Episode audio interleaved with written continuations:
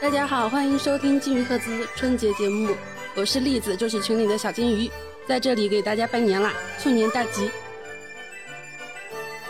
我是郭爱美，祝大家春节快乐，在新的一年里突飞猛进。我是秋鹏，祝大家兔年吉祥，身体健康。我是 House，祝大家前途无量，万事如意。我是乐克，祝大家兔来运转，财运亨通。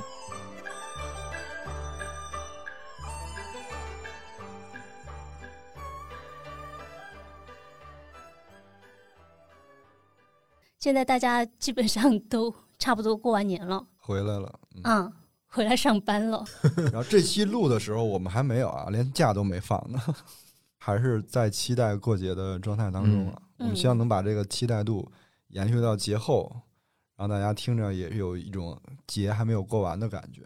嗯，嗯其实今天主要聊的是在外面吃饭的一些事情。嗯，我们一之上来前要先跟大家分享一个电影儿，我们最近看了一部电影儿叫《菜单》。嗯嗯，这个电影最近应该也是比较火。说到这个电影儿，那就这样，我先呃简单的介绍一下这个故事的一个背景跟嗯发展吧，嗯就尽量不剧透嘛，就是如果实在是介意剧对因为透这的个电影话，可儿以还比往较后新听。嘛，我怕有的朋友没看过。对嗯如果不想听剧透的，可以倒过这几 分钟。是这样，就这个电影儿，它其实整个是发生在一个岛上的一个餐厅，嗯以这个餐厅为背景，有各种形形色色的人来专门预约，因为它是一个很精致的这种，fine dining 呃 fine dining，会非常贵，几千美元一个人的是多价少钱格，一千二百五十美元，对对吧？然后就会有。嗯，各种形形色色的人提前预定，然后有有的是常客，有的是新客，来到这个餐厅，然后就发生了一系列。它是用这个就是整个进进餐过程中的六道菜串起了诶，六道菜包括开胃菜吗？哦，那如果算上开胃菜，就是七道菜了。嗯然后用每一道菜去串起了一些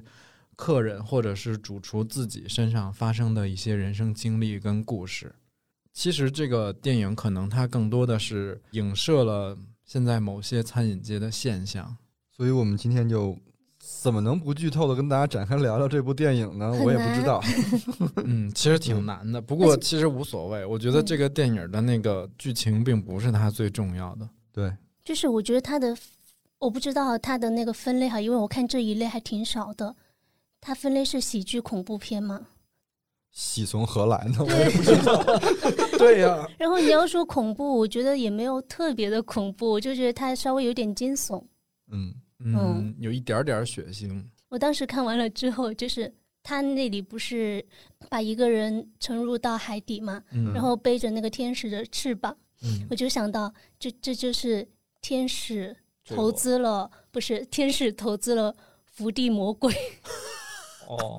好妙啊！对，伏地魔，因为那个主厨是伏地魔演的，不是伏地魔演的，是演伏地魔的同一个演 员。哦，我以为你要说天使投资了一魔鬼片蓝海， 你这个也结果也变成可了以。红海。对，你们喜喜欢这个电影吗？或者说不这么笼统吧？就看完之后有没有什么特殊的感觉？我觉得可能对于喜欢食物的人，嗯，前半段至少是嗨的，嗯，对，嗯，后半段呢，后半段就它那个发展的吧，是它为里边了发展而我我我发觉展，得对，我觉得里边它有很多那种就是为了为了批判而批判，嗯然后为了讽刺而对讽刺。对为了讽刺而讽刺的那种感觉他，其实嗯他们在上岛开始到用餐的过程中，其实基本到第三道菜之后就没正经吃饭了，因为第三道菜是一个特别重要的，在电影里是一个转折点。对，前面还假巴意思的好好服务你，好好给你做菜，嗯，你还觉得一切似乎有点正常，嗯，但是第三道菜开始是一个明显的反转。就一直是在嗯，以讽刺跟那个就刚才说恐怖的这种元素就会更多。他可能有一个问题，我看下来唯一觉得不太舒服的点，就是他没有把这些人的背景跟经历交代的特别清楚。对对，嗯所以就有点急，就到这个时候，到这个时候你就会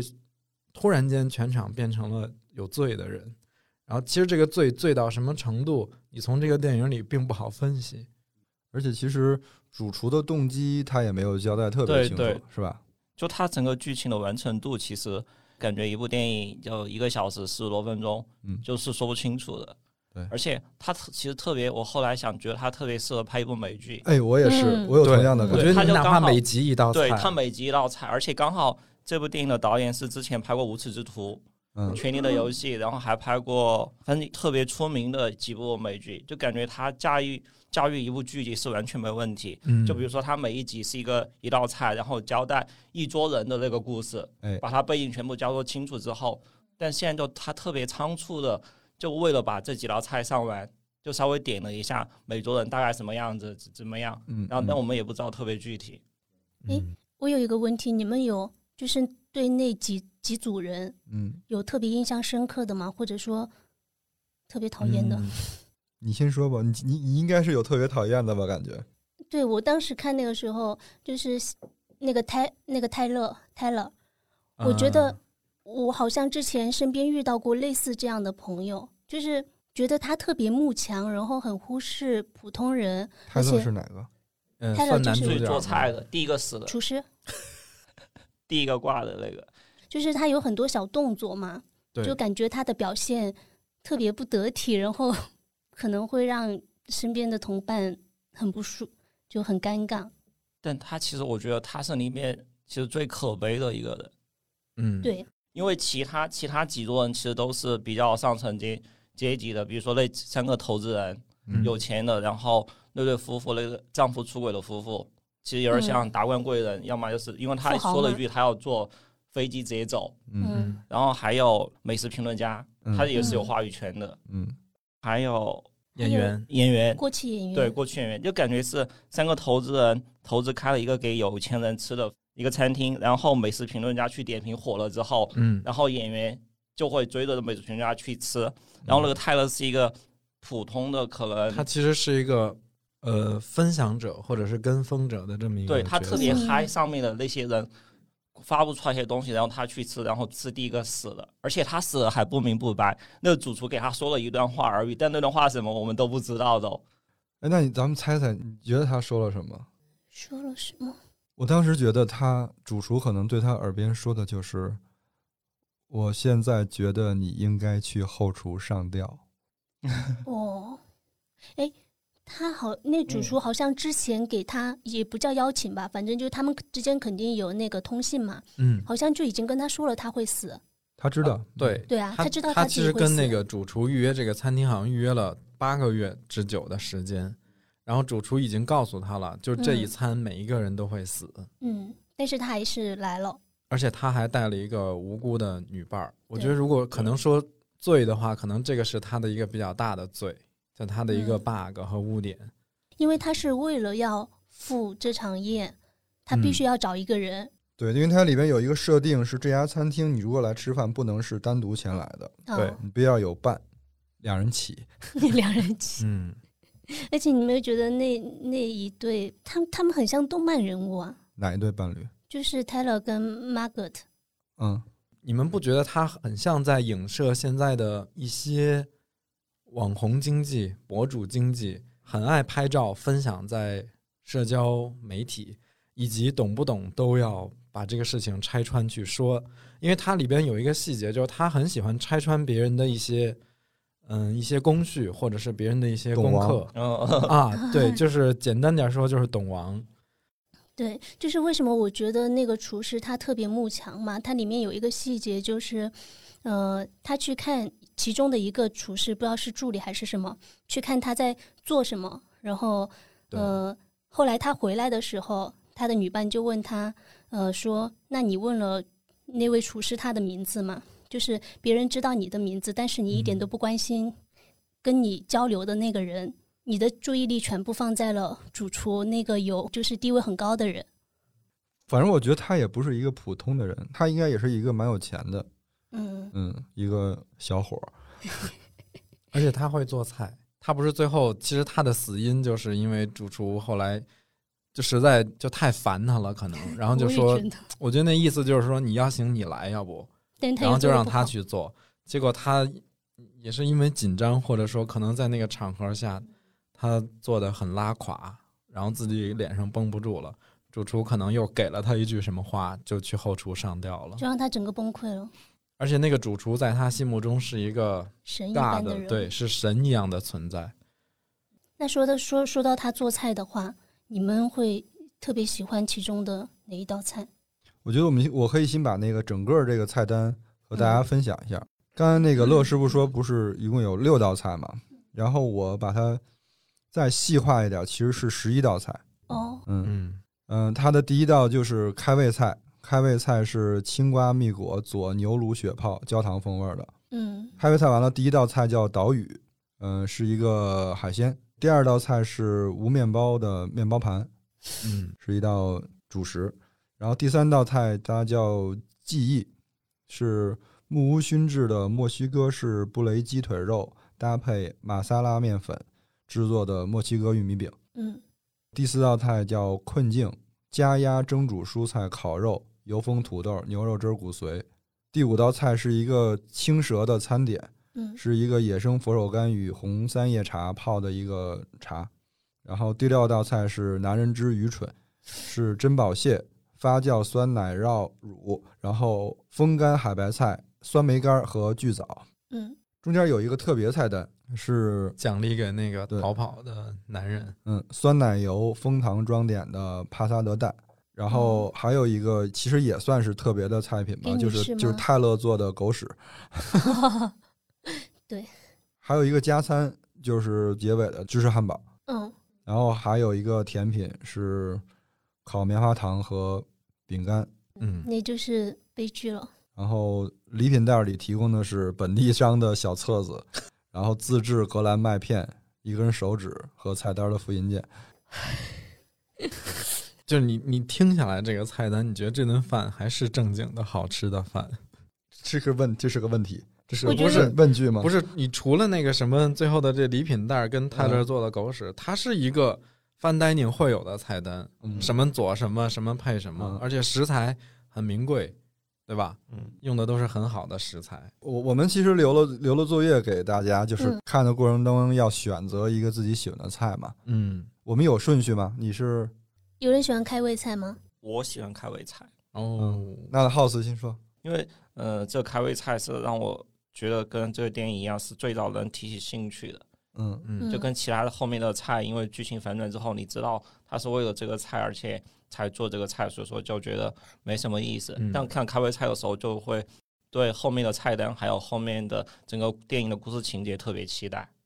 而且我看了他开胃菜的英文名，他当时写的是好像是一个法语的一个名字，但后面每道菜都是英文名。然后哦他那个法语叫我搜了一下，大意思是让嘴巴开心一下。哦，嗯，这真的就是开胃 菜，对，真的就开胃菜，而且它不是用之前像传统的一些，比如说开胃菜英文叫 M P E 泰是不是？嗯那个它就用一个法语，感觉跟后面还是又挺不一样的。而且它那个摆盘还有青瓜、蜜果，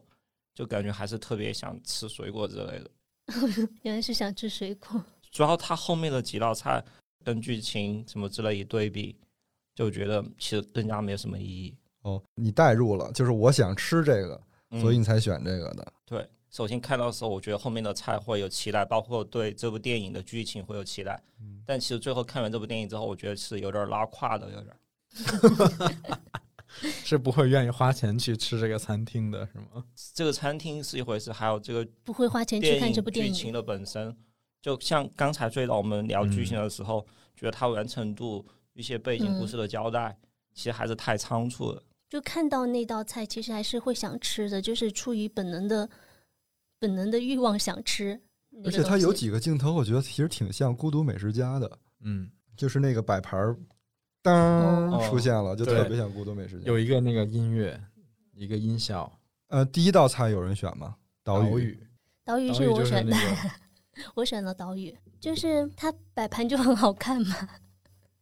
而且整个看起来就很生态、很爽心悦目。他形容那道菜的东西，就是说岛上各处的植物摆在了来自沙滩的岩石上，覆盖着刚刚冻结、经过过滤的海水。那海水是晶体状的嘛，嗯然后他在那个最顶端放了，就是那个岩石头的最顶端放了扇贝肉，那个应该是刺身吧？是是是，嗯，其实就这这这道菜没做没做过，对我我看这道菜的时 候，我就它觉得是他在没摆有盘，他没有 cook，对，所以所以那个主厨他在上菜之前尝了一下那个东西，我很好奇那个到底是啥。他哎尝了是那这道一菜尝的吗？是它尝只了是一个酱汁，可能啊、有可能沾扇贝肉的，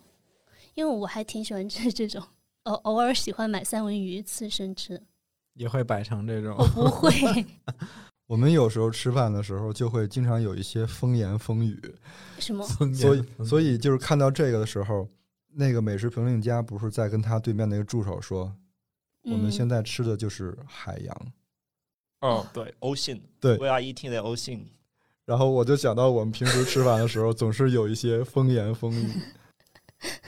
第二道菜呢？第二道菜有人选，我选的第二道，哦你选第二道但菜，是我我那个什么，我我其实选的不是我最喜欢的，嗯，因为其实我真的说实话，这里菜没有一道是我喜欢的，跟我很想吃的， 除了那个 cheeseburger 嗯那个汉堡。然后我选的就是我印象最深的一个，嗯或者说最能让我记住的吧，就这这个流程里，第二道菜叫无面包面包盘，就是传统的餐厅它会有面包盘这种这种菜，嗯它其实主要吃的是酱料，因为很多西餐像法餐、意餐什么的哈，他们会有一些菜是主打调这个汁儿调的多高级。包括后来那个美食评论家还说，哎，它这个怎么分层了？就里边还有很多技术手法以及后调味。嗯，后来送了他一一盘， 对，结果他这个第二道菜出来的时候就太意识形态了，就是他把面包去掉了，嗯，只上了几种酱。哎，他去掉面包的那个理由好像是因为他说呃面包的出现是穷人吃的，对大概对那意对思。反正然后那意思对可能就是、哦，所以那个评论家他说了，嗯，他说了一个什么那个他知道那个主厨他很了解什么阶级的，就是食物和食阶级物之的间的历关史系，对食物的历史嗯，和阶级的关系。对对嗯对，然后其实这道菜理论上啊，一个正常人坐在这个餐厅上来之后，你的反应一定是啊， 会会是这个。当然，就在场的也有一些人是这个反应，嗯，但是你看那个厨我师们刚才讲的泰勒和美食评论家，嗨了，对，就明显代表了现在可能在这个社交媒体或者是在舆论上会有一些歪风邪气。这些歪风邪气怎么来的？有创造它的，有煽动它的。就是那个泰勒也是一下就嗨了，就觉得哇，简直完全没想到标被题这我个都标题我都想好了，提小红书。 什么惊！这家盖饭居然不给饭， 真烦。然后我觉得最可气的是，他饶了不上这个面包，但是他给了你一张卡片，嗯卡片上写说今天我们这道无面包餐盘用到的面包是什么原什么本面粉是做的，是对，它本来是什么做的。我天哪，我就觉得这个有点儿，这个如不果就我是顾客，我会觉画面得包吗这个是不是有点被戏弄了的感觉？而且看这道菜的时候，我首先想到的是会不会有人就做一个寿司，只有米没有上面的刺身，嗯，就就跟刚才他这个就主食就反过来，嗯。只有下面的一团米饭在那儿。嗯，然后从这道菜开始，我们的那个女主角儿耿直狗儿，她就没有动这个菜，对，就开始从现在引发了她跟主厨之间的一个很强烈的矛盾点，是因为她打破了这个餐的进程，嗯，她没有吃这道菜，主厨心里有点受不了了。嗯，就是从这儿开始。我选的第三道菜，我们没有分啊，就就真的是凭自己对的选择。本来我也挺喜欢第三道菜的，哎，你先说说你喜你喜欢的点在哪儿我喜欢点在于它让我想起了蚊子给我们带的 taco，啊？嗯，就是。就是有一次我们正好在对开会，开然后会他的来时办候公室、呃给我们带的那个 taco 特别好吃。嗯，特好吃。第三道菜叫记忆，然后而且他在前面讲了一个故事，嗯，是一个家暴的故事，实际上嗯哈，对，这道菜出现在整个电影的时候，它是一个转折点，从这道菜开始就往那个鬼域的气氛里去了。嗯整部电影。对。然后这道菜刚才说的是木屋熏制的墨西哥式烤布雷斯鸡肉、鸡腿肉搭配马萨面粉制作的墨西哥玉米饼。嗯，那个布雷斯鸡怎么是特别有名的一种鸡肉， 一种一鸡。个品种鸡，对然后它是那种法国的极品鸡肉，哦，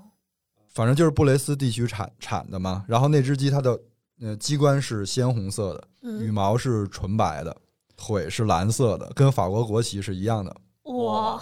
可能贵就贵在这儿。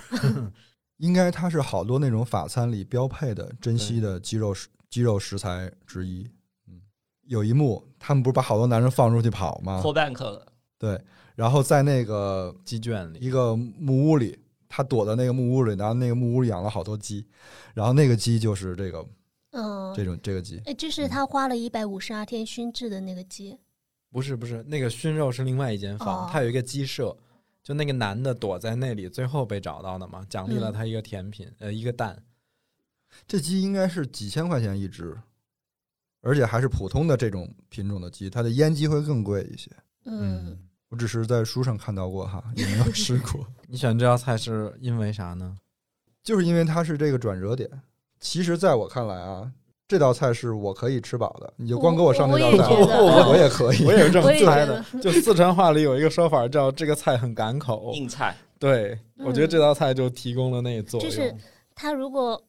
鸡鸡腿肉上没有插那个剪刀，我觉得他对就嗯还是很正对，常而的一且道菜。就这道菜跟后面刚才郭老师说的，他把男人放走之后，嗯店里面的女服务员就把那个剪刀插在他的腿上，嗯，哦，他吃对 call back 回来了，但他这道菜是背景是他讲他之前他小时候他爸的一些故事，嗯嗯但就会感觉他变成那种屠龙上联钟成龙的感觉，啊，对嗯而且它看上去就真的是很好吃的样子。嗯，那个剪刀刺进那个鸡腿肉的时候，有一个呲噗呲的一声，就是脆的脆皮扎过了脆皮和溅出了汁水。而且那个玉米饼如果上面没有图案，我觉得也是好吃的。对，它是在玉米墨西哥饼上面打印了一些图案，嗯这个图案就开始揭露了每一桌的罪行。对，嗯，其实就看这个电影的时候，我会想到七宗罪那种感觉，嗯有一哦点对就是好像你你弄了一堆恶人，你要惩罚他们。但这个咱们就不说了啊，因为嗯这个肯定是价值观有点问题。你不管你是谁，你也不能去替天行道嘛。现在已不是这个主流价值。所谓的恶人，其实就是我们日常生活当中吃饭的时候，身边你会遇到类似的这种。对就，是整个社会的现象，嗯对就是你吃饭时候会感受到的某某些人，他对于食物的状态就是这样的。某些人吃高级选择一家高级餐厅的时候，他的想法是是那样的。彰显就他的地位。对，他用这个墨西哥饼去揭露这些罪行的时候，就产生了刚才我的那个困惑。我觉得他他这个创意倒是巧的，但是他没有没有讲再展明白。开，嗯，而且好对多人，我觉得哈，我自己觉得罪不至此。对比如说对美食评论家，他确实，比如说他那个饼上就印了因为他的评论而关门的三家餐厅，但是我就在想这个事儿，嗯，没有人能去评判他的对错，因为你没有说他是在什么样的一个情况下，是收了黑钱吗？还是干了什么事儿写了人家的负面评价？哦，对，那他万一那个餐厅就是不好吃，难道我对不能写吗？嗯，他好像有说明说那嗯个评论家他是呃资本的驱动，哦，反正评论家他演出来的那个角色，你会感觉就是一个很说话很刻薄、尖酸，嗯然后又有点自以为是的那种感觉。就是人嘛，塑造的是一个很讨厌的性格。其实我我我我反而觉得他也有他客观的一面，比如他就没有觉得那个面包盘就是很棒的，嗯，他只是说我他揪那而且个还美食挑的刺细儿节了嘛，他因为那个对分层了就挑刺儿了。所以我们正好选了前面四道菜，后面没有选。因为我觉得后边真没法儿正， 已经没法享受食物了。我以为你们会有人选那个就是汉堡，堡，啊我也有，我我是以为你们都我最会开始选就想选汉堡，我就是怕你们选，然后我就我没也选。是，汉堡这块儿，而且选了之后吧，我又我有点不好讲，因为这个嗯就是全剧最大的一个大剧透。而且是上价值观的一个桥段。我觉得其实说到这个地步，我们也不用再剧透了，嗯我们就当大家看过了，嗯，或者大家先看看嘛，对然后再那个，我们就当大家看过了，不然很多东西啊没法展开讲。嗯，我们进入下一个问题吧。嗯好，就是下一个问题是，你会为了一吃一家餐馆专门跑一趟吗？ 往哪儿去？什么啊就往哪是去？ 专门为了这一个以餐馆为目的的一趟出行，嗯，我会嗯，我坚决的说会。如果这个餐厅它足够的好吃和有意思，能吸引我，那呃，跑多远呢？比如说是出成成都附近，还是说直接出省？能够你能够接受多远？我觉得这个距离的远近啊，或者说路上花费的这个金钱跟时间成本，它可能一个是取决于这餐厅本身有多重要，嗯再一个我还有一个方法，我可以组个团儿嘛，比如上海有几家儿特别好吃的对，嗯嗯我就可以找一个什么小长假或者一个周末就去，是因为这样，我我是经常会在旅行中去找当地的美食，而且我就会把这个当成旅行的目的本身，嗯所以我就觉得那为了吃一个东西跑一趟是一个很正常的事儿。像我们其实有一次呃跟朋友一起约去都江堰，还得住一宿，就是因为晚上要去吃那家串串，但这个都江堰对我们来讲。可能就是嗯没什么成本，坐高铁半个小时，但你住一宿还得花几百块钱， 就也顺便玩了嘛。嗯，就是你除了吃，你还是会在里面放一些其他的活动 吗？嗯，但是如果你是一个上海的朋友或者北京的朋友，我觉得去都江堰吃那家完全没这个必要。啊，这倒是，当然可能也不一样。你如果比如说我真的订到了日本一家好吃的餐厅，那我可能就就是去。嗯哦你不要忘了， 你前两天元旦在内江说过一句什么样的骚话？什么？ 骚话，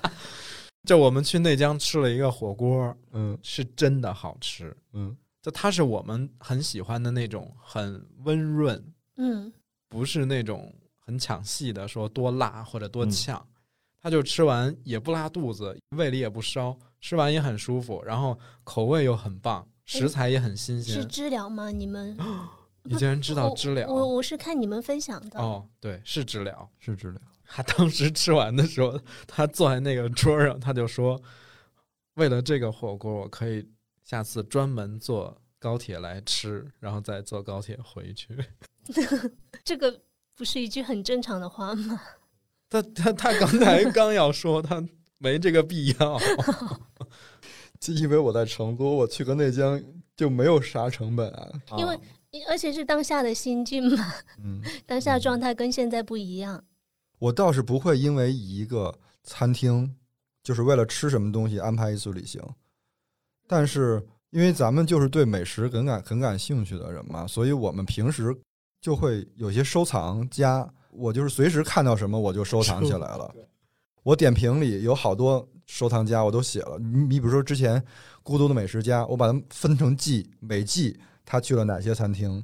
建一个文件夹把它放到里边。我哦每次去日本的时候就会对，去然找后这样的话，比如说我去一地儿什么玩儿了，我刚打好开地图对大家选择要吃什么饭的时候，哎，把它一打开，看附近有没有收藏的对餐厅这也就不去了。错。他只是说这专程不是为了一家，一家满足不了他，他可能一次要好多家儿。就是你你们会惦记着那些。你们呢？好死先说， 我我觉得我也会，可能就在自己可以支配的时间还有金钱的基础上的话，我觉得也会为了吃一家餐厅专门跑一趟。而且感觉吃饭吃美食餐厅这种，其实跟你想去看个电影、看一个展览其实是一样的。哎会为了还真看一个是展览就专门出门一趟，策划一天的行程怎么样？但去特别远的话，可能就是需要考虑这个餐厅带给你的就更多的附加值是不是值这个东西。嗯除了东西好吃之外，我真的要花费很多时间、花费很多钱去跑一趟。你记得你去过最远 的吗？最远的好像应该就川内吧，现在，嗯因为主要没有更多的时间跟钱。 回乐山吃鱼，你呢？ 我不会。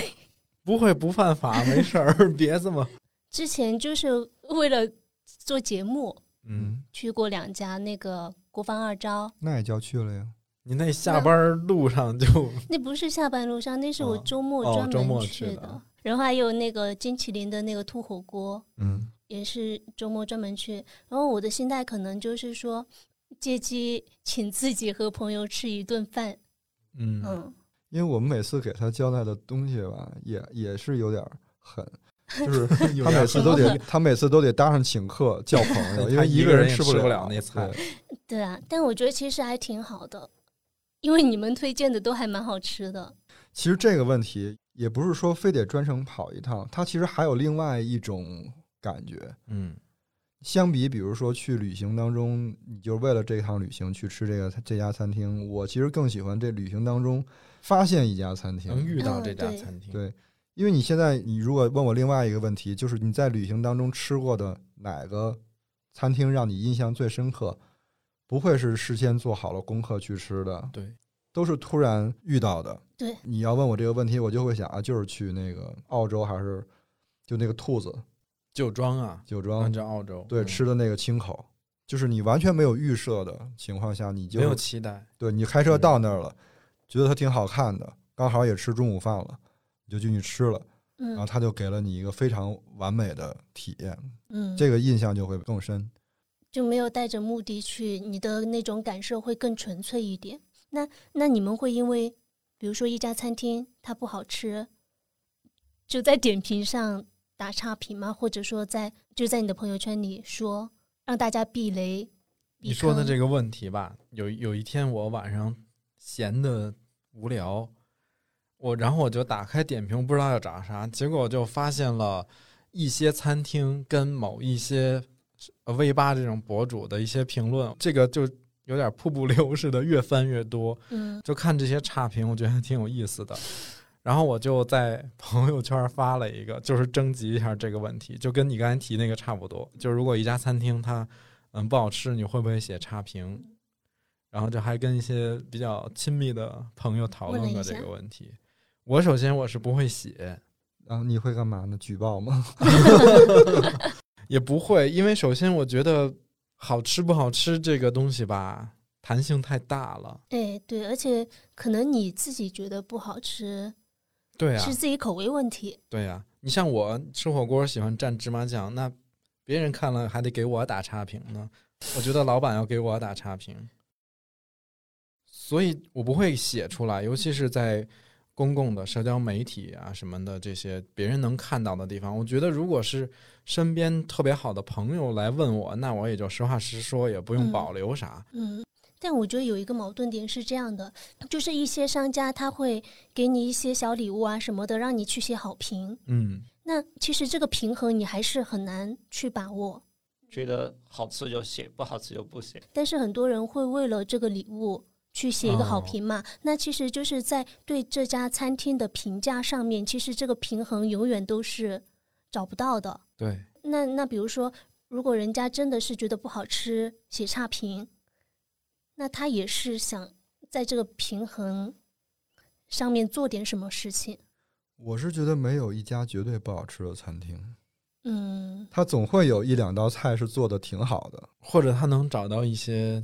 优点嘛，起码对，所以我其实后来后期就很少写，很少写差评了。是 所以你前面写过嘛？前面写的时候也不是因为它不好吃写的，就是对我觉得我被我感觉我被对付了， 哦你知，道吗？ 被敷衍。其实刚才就我那个没说完，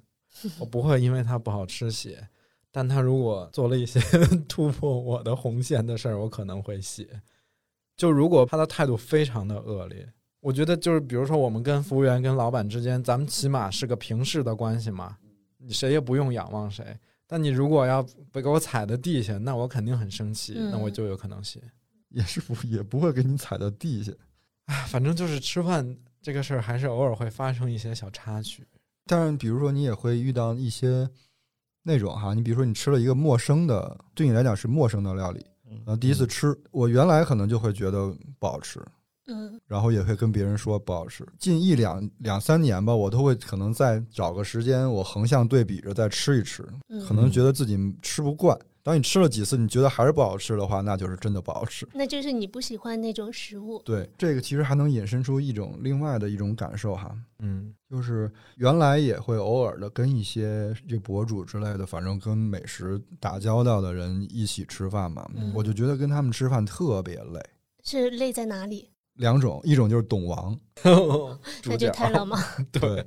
然后一种就是你感觉他不是来吃饭的，他来就是来拍照挑毛病的。哦，这种人我我真的也受不了，他不能出现在我的朋友圈里。对，你在他边上吃饭的时候，你就这东西我还当吃不当吃呢？ 嗯，可能前者还好点儿，董王至少他可能会告诉你一些冷门知识点。对，好歹有有那么一两个可能是你不知道的，他说出来了。嗯，然后那个就是明显挑毛病的，很难再跟他在同样一张桌子上吃饭。就不一块儿吃了，下次。我们这个问题是不是 call back 回了那个美食评论家的那那一系列？ house 要写吗？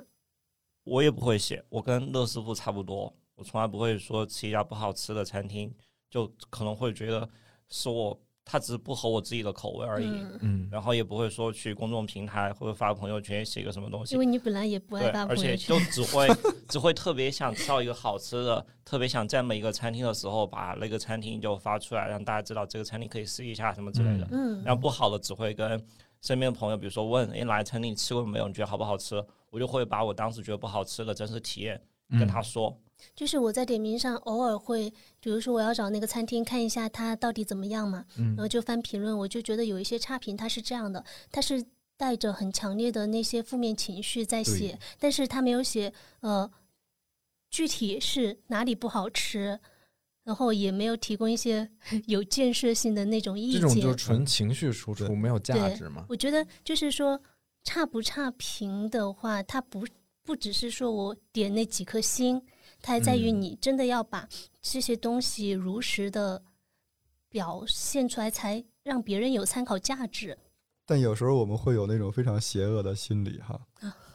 就是你吃过的这家餐厅，你觉得它特别难吃，你本身就再也不会去了。当你再路过它的时候，发现它倒闭了，你就幸灾乐祸是不是？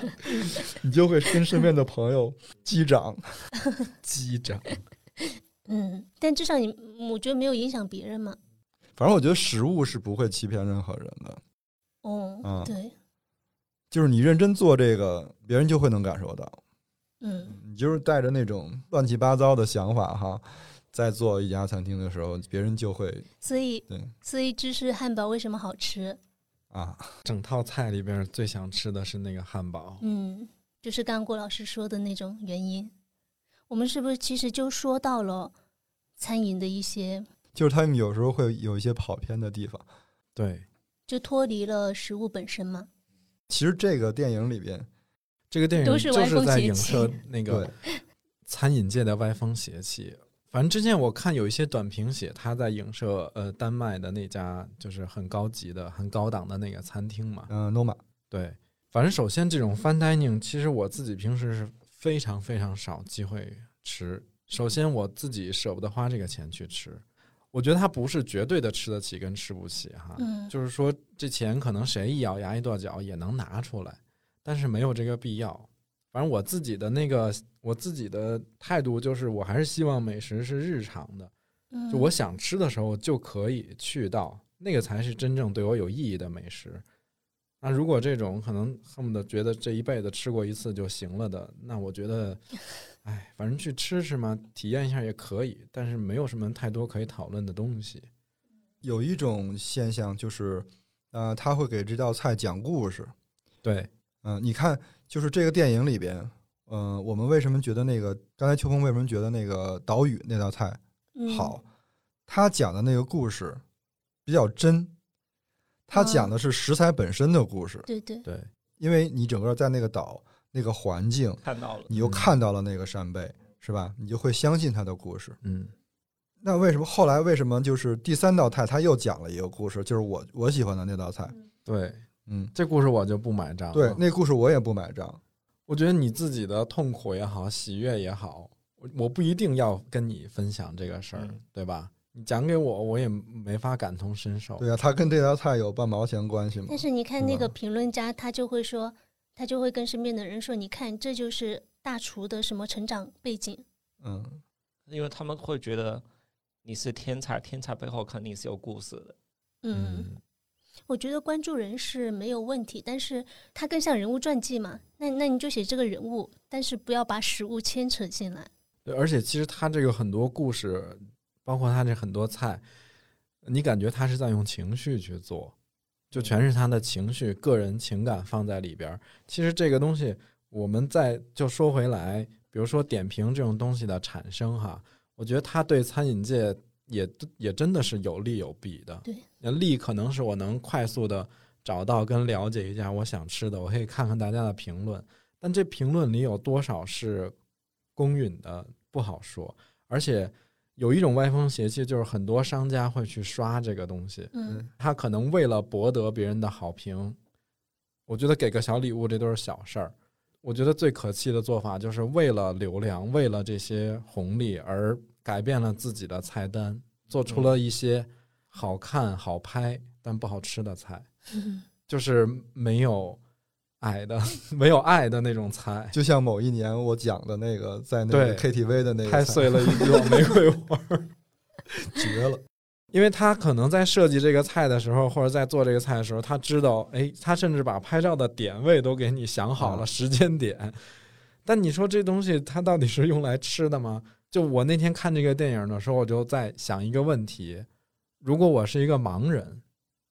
我去这个餐厅，我会不会觉得好吃？嗯，我看哎不你到这个岛屿点这个好有摆意盘思，嗯啊。然后，如果我听不到他讲的这些故事，嗯嗯我只是吃这个食物本身，我就觉得这个餐厅那不一定多好吃。哎，而且我们吃到菜的时候，我们看不到它，我们只能吃到会不会味道会不一样？因为它可能我觉得会是不一样。整个一个通感的一个打通，影响到你的整个风味。然后我想说的歪风邪气， 歪风邪气其实不是餐饮界他们本身的，而是餐饮界这两年被歪风邪气的。谁什么呗？餐饮饮界业被被歪歪风邪邪气气了因为刚才听顾老师分享，其实我跟顾老师有个一样的习惯，就是看到一些觉得想去吃的餐厅或者吃过不错的餐厅，就会在点评上收藏起来。嗯，但这两年我就发现，我收藏了好多餐厅关门了都，嗯，然后就感触特别深。比如说这两年餐厅动不动就几个月不能开门，然后他面对一些房租、面对的员工的工资，确实真的是支撑不下去了就关门了，而且不是他说做的不好吃怎么样。嗯，嗯所以说，我就觉得我们应该，特别是这样的，应该认真对待那些给你做饭的人，不管是在外面餐厅去吃，或者说家里人在家里的时候，家里给人做饭的人，还有做一些家宴邀请你去他们家吃饭的人， 嗯，我觉得都应该，特别是这两年都应该认真对待他们。嗯如果你不认真对待他们，就会跟 电影里面一样。不，你会被把你的罪行印在 taco 上。对，刚才耗子说那关店，他要是追着追逐着流量开的，他也很容易关店。嗯其实像去年有里有两种形式的，就是说什么大冤种这个概 念，一种就是那个小酒馆，哦哦 bistro bistro 没错，嗯、清餐小酒馆儿，也叫做半成品小酒馆。 嗯，就像咱们去那哪儿，那后边那叫什么，就是？现在要暴露别人的名字吗 放题的那个，我不说他名字了嘛，啊就是放题的那个。烧鸟。对他要是不放题，很难吃饱。呃，对，不放题的情况下，在合理的价格内很难吃饱。 对，而且我好严谨。 而且你看他有的食材跟全家有有啥区别嗯啊吗？，那那天我听到一个节目，就是说烧鸟店的提灯，大家觉得它成本多少钱？提灯的成本三五块钱。一块多。就说这两年，因为这两年特别多，不管是北京、上海还是成都，感觉嗯一下子起来了很多一批的商料店，但其实关的也很多。哦，那他至少要卖四五十因为宫廷呃也没御乐那酒么了吧？都也没那么夸张。我那天炖了一只鸡，里边有俩提灯，我都给吃了。我一想，那不就是之前没人要的东西吗？还有那个欧玛卡西，嗯，是两种最近挺典型的餐饮形式。对吧？ omakase 就是那种呃无菜单，主厨根据他的心情或者根据时令嗯好吃的食材来安排你今天吃的菜是什么。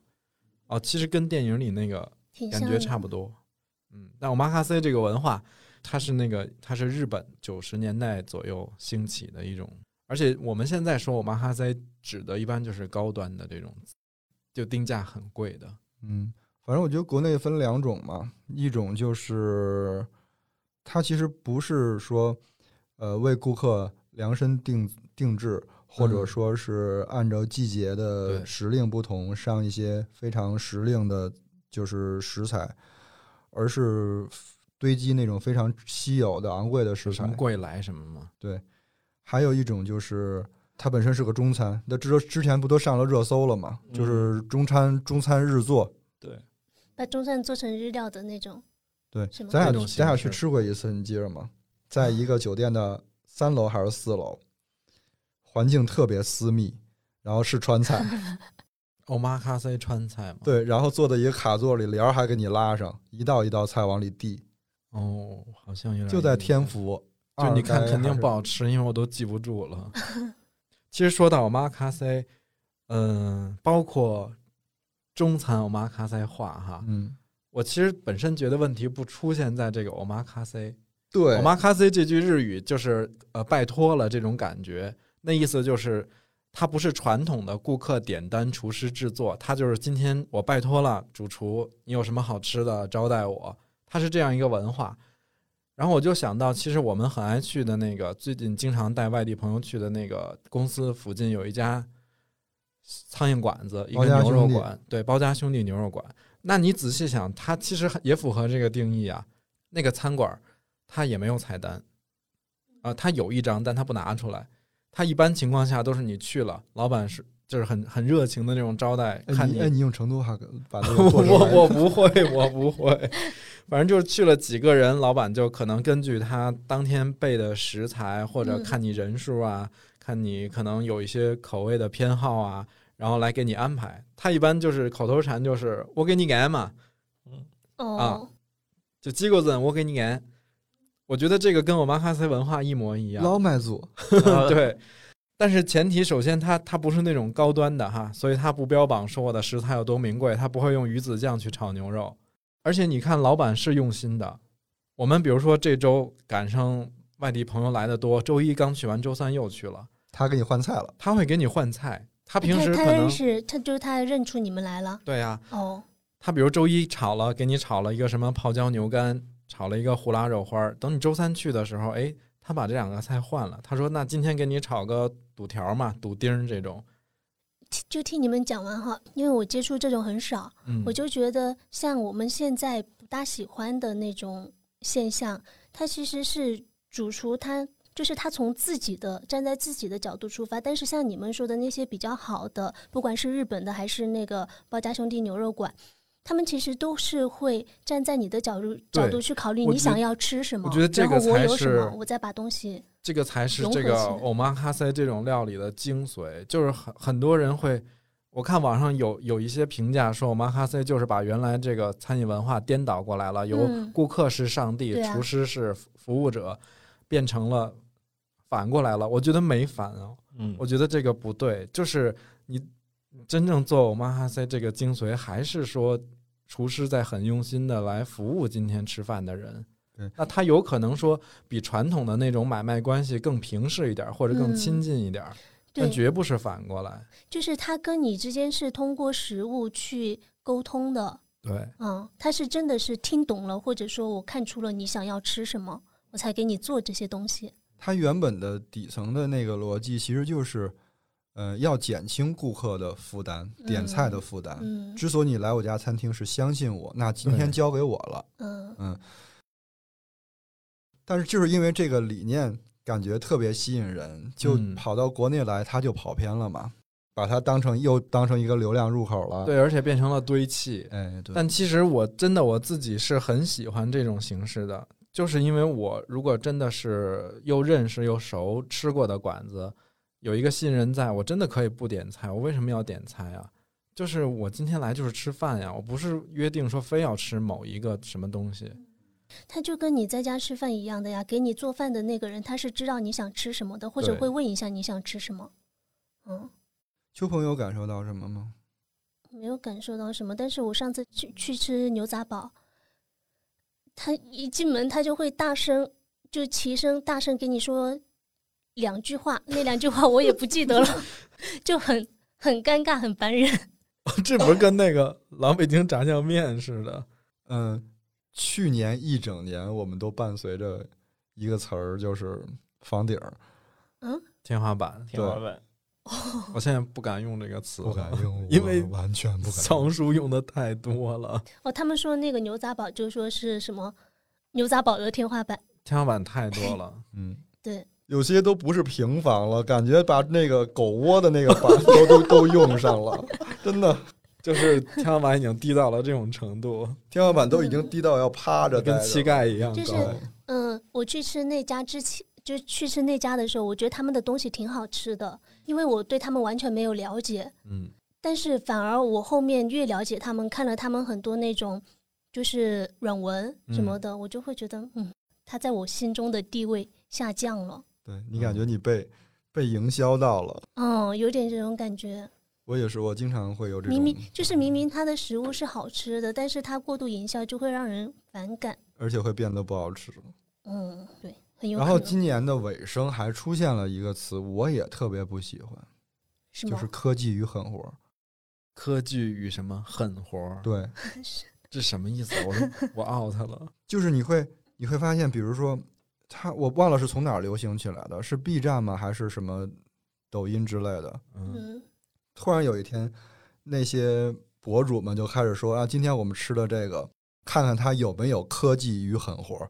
其实说的就是其实就看它厨艺添嘛加。物嘛，嗯，哦，食品添加剂，实际上说的就是它是哦贬义词。原来这是一个梗。我说为什么那天吃饭的时候，就我们喝到了一个那种三鲜的那种汤，就里边海鲜好食材也没少堆，嗯但是喝起来就是很假很假，就明显不是用食材调出来的汤对。然后那个当当场就有一个朋友说，嗯，满满的科技的味道。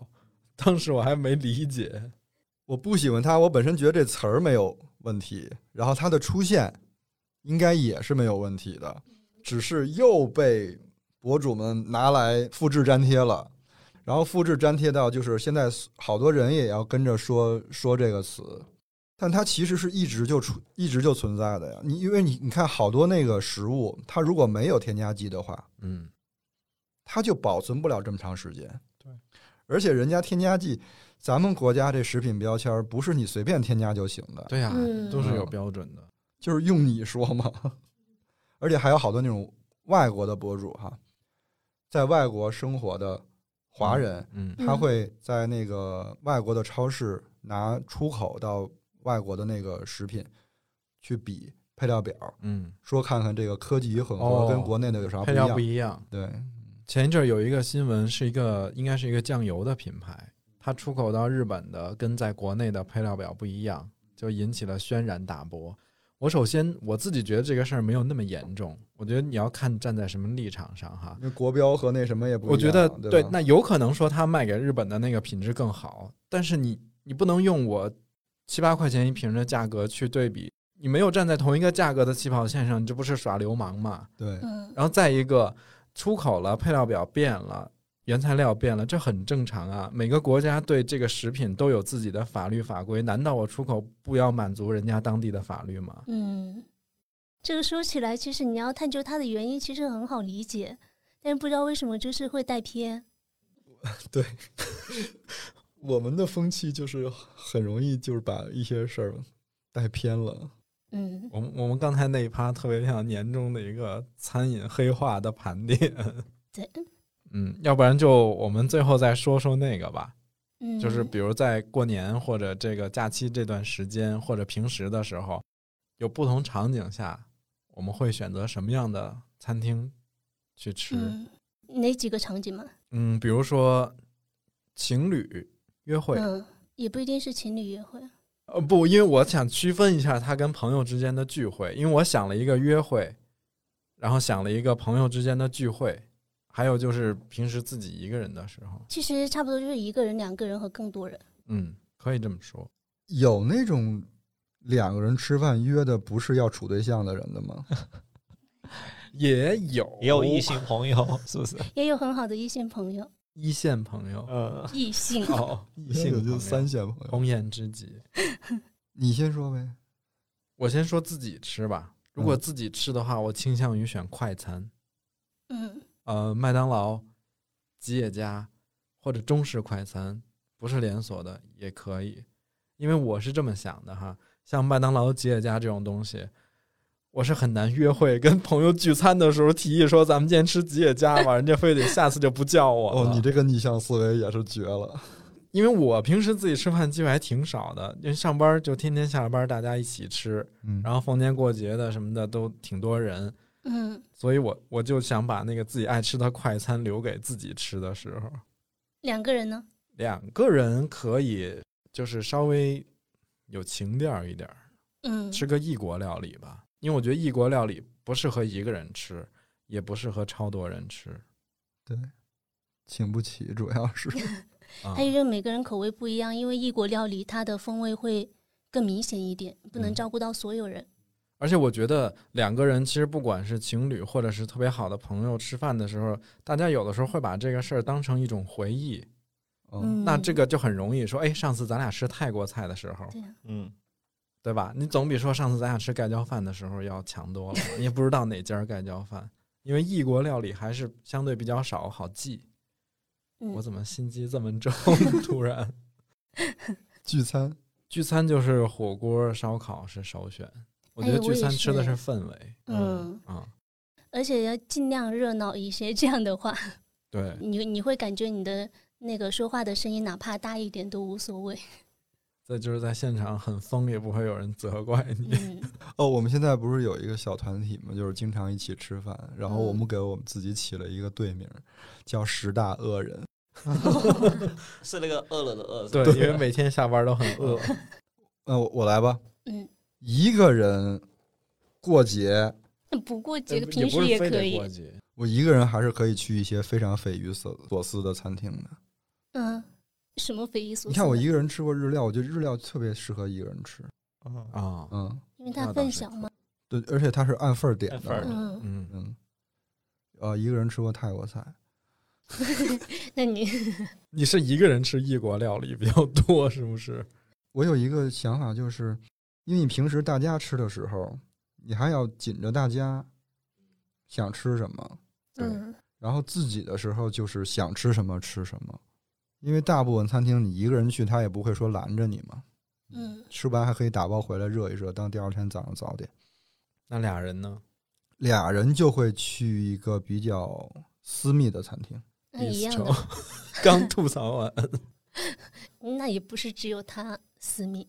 就是从环境上是私密的，哦，嗯就是可以聊天儿，认真聊天儿的那种。对你俩个人不可能去那种特别吵的餐厅，那就完全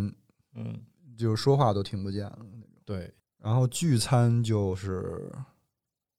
聚餐，我不知道，哎，我好像没选过聚餐的餐厅，是因为聚餐好像往往是那种大家一起定的。嗯，而且我们好像现在聚餐吃炒菜的情况川菜大于火锅，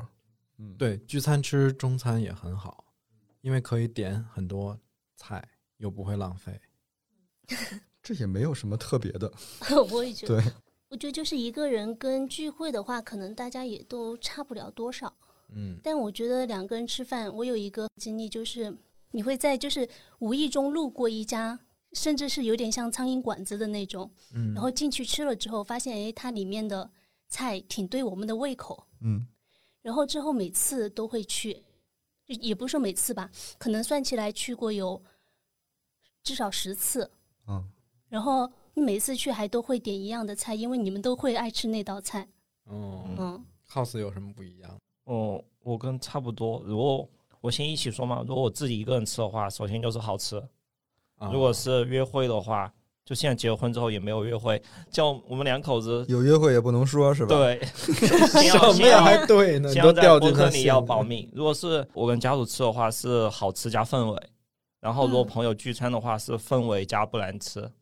诶，嗯哎，这个还挺精对准就，感而且觉它可以刚套好一有个顺公序。式如果一个人吃好吃，我觉得首先要选我自己想吃的，不管是汉堡或者说面啊、饺子啊这些，或者说我内心真的就特别想吃一个中餐，我有可能也会点。就以嗯前可能不会去餐馆一个人就吃一人食，但是感觉现在会了，就觉得一人食其实也挺好的。然后约会好吃加氛围是，比如说现在我跟我们家属去餐厅吃饭，嗯总是会选一些角落的位置，嗯，嗯，因为首先就哦就是私很密安嘛静，对，这样子聊天可能就方便，而且吃的话，首先是好吃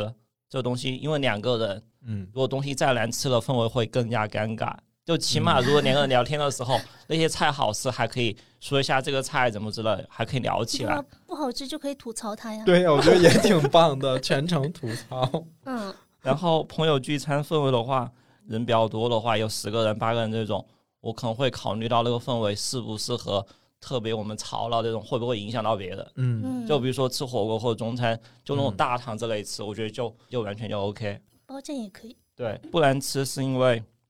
就刚才乐师傅也说到，像聚餐这种，其实我们大家更多的是回想起当时聚餐的时候那些人聊的一些话题的一些情景。其实食物很多时候，就吃的已经不是饭对了，对可对能嗯，但是它不能难吃。 嗯对还所是以有说有一个红线的。就首先是氛围，然后就不难吃。乐师傅经常的答案就是不难吃，不难吃，在你的标准里就是最低。对，不难吃就已这经是很60低分了儿别人听着可能觉得还行，然后我听就明白，嗯，这家不哦，对，我的不太行难吃其实有点低，对，但是我的好吃也挺高的。哦，昨天我们去吃那个烧烤不行了，那家父亲哦，为什么要在节目里那家说我这种前两刚年说了不就在觉得公共它平台发，不行，是因为我们有一次去点的时候被插队了，他就先给他之前先老哦，推对你对对，说记得你过之这前个说过这个，然后后来我们也不去了也。那家可能要拉黑了，就再也不去了。我、因为我们把那个听友当做朋友啊，所以就就只是给朋友的一个建议而就已。建议大家不要去那家了。 你还要强调一遍。我又没说是哪家，嗯， 父亲那烤肉。好，我们好像聊得差不多了。嗯反正我觉得最后总结一句就是祝大家能够吃到自己真正喜欢的食物。嗯，关于今天聊的这部电影呢，如果大家看了以后有不同的看法，也可以在评论区给我们留言。对对好，感谢大家的收听。如果喜欢本期节目，可以分享给身边的朋友，或者在苹果播客给我们五星好评。我们有一个听友群，叫做“金鱼赫兹饭前饭后群”。如果大家感兴趣的话，就请先添加微信“金鱼赫兹 FM”。那我们下周二见，拜拜。拜拜拜拜。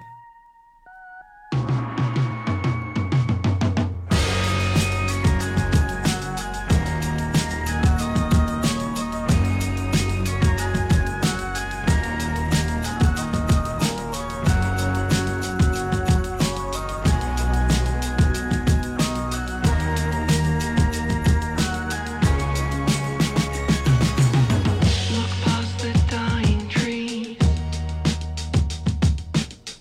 Beyond waterless seas. Atop the horizon, adjacent to the sun. Give my word that it's there. Magenta mountain. What do you mean? You don't see it. Life must be a dream, living fantasy, disappearing hot air, magenta mountain. I don't believe you. Till your eyes couldn't see you. Better check yourself in. The mirage is creeping upwards from your dream. Can't you see me gonna see?